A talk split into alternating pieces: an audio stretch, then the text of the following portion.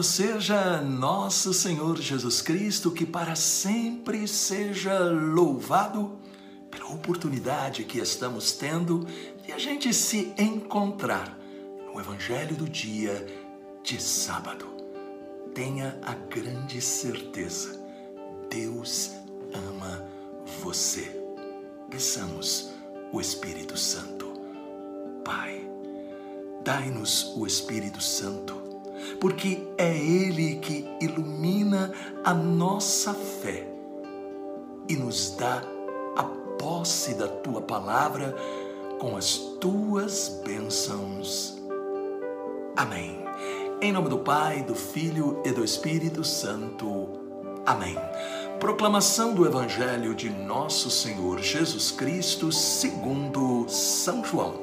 No capítulo 15, versículos de 18 a 21. Disse Jesus aos seus discípulos, e ele continua falando conosco.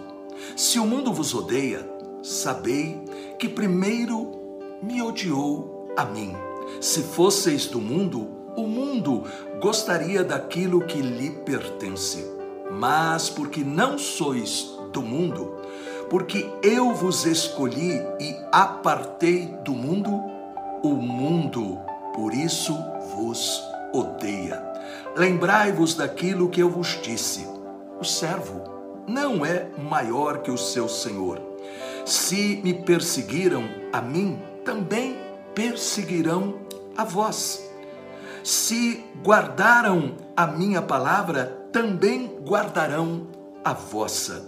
Tudo isso eles farão contra vós por causa do meu nome, porque não conhecem aquele que me enviou.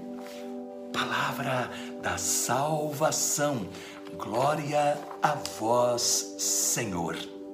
À primeira vista, o evangelho de hoje é como um balde de água fria depois de tudo aquilo que nós ouvimos nos últimos dias, Jesus falando para nós. Eu vos deixo a minha paz para que a minha alegria esteja em vós. Amai-vos como eu vos amei. Se nós entendemos o significado da paz, da alegria, do amor de Jesus, então nós também entenderemos aquilo que ele hoje falou de forte, aí em João, no capítulo 15, versículo 18. Se o mundo vos odeia, sabei que primeiro me odiou a mim. Sem dúvida alguma, esta palavra traz para nós uma chamada. E por quê? Em um mundo organizado a partir dos interesses egoístas de pessoas, de grupos, quem tenta viver e irradiar o amor de Deus será muitas vezes odiado. Este foi o destino de Jesus. Nós não podemos esquecer que não somos deste mundo. Estamos no mundo, mas nós somos de Deus.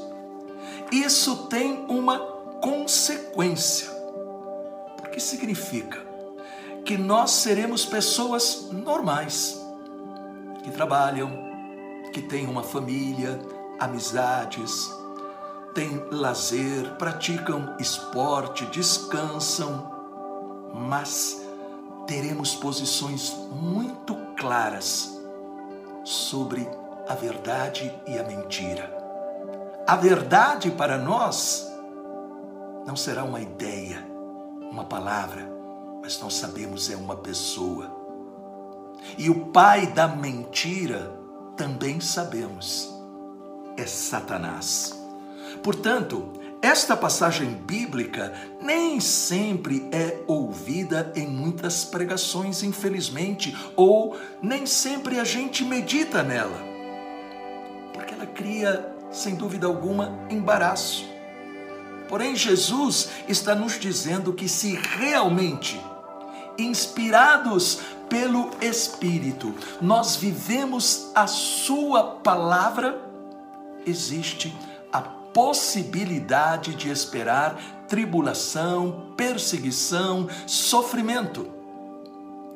Portanto, é importante lembrar que a fé não nos afasta de tudo isso, mas a fé nos ajudará a reagir, a enfrentar, a não se deixar destruir.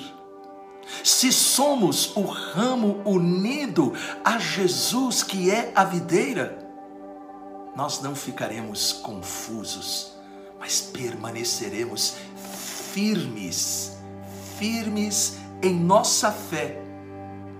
E por quê?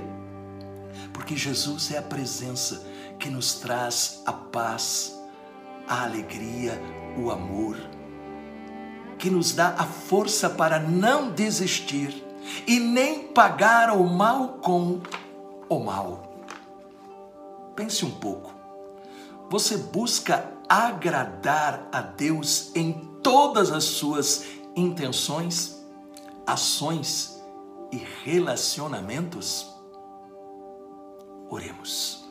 Senhor Jesus, que o fogo do teu amor encha o meu coração de desejo de agradar-te em todas as coisas, que não hajam rivais para o meu amor e devoção a ti, que és o meu tudo.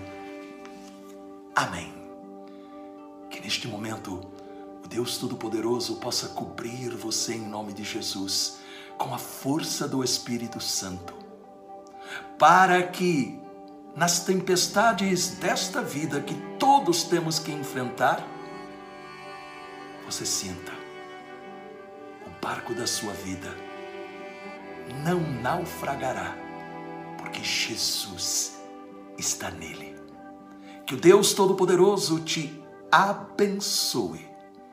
Pai, Filho e Espírito Santo. Amém. Esta palavra foi inspiradora. Então, por que não deixar um comentário como filho e filha espiritual? E também ajude-me a espalhar o Evangelho compartilhe com os seus amigos. Tenha um dia de vitórias.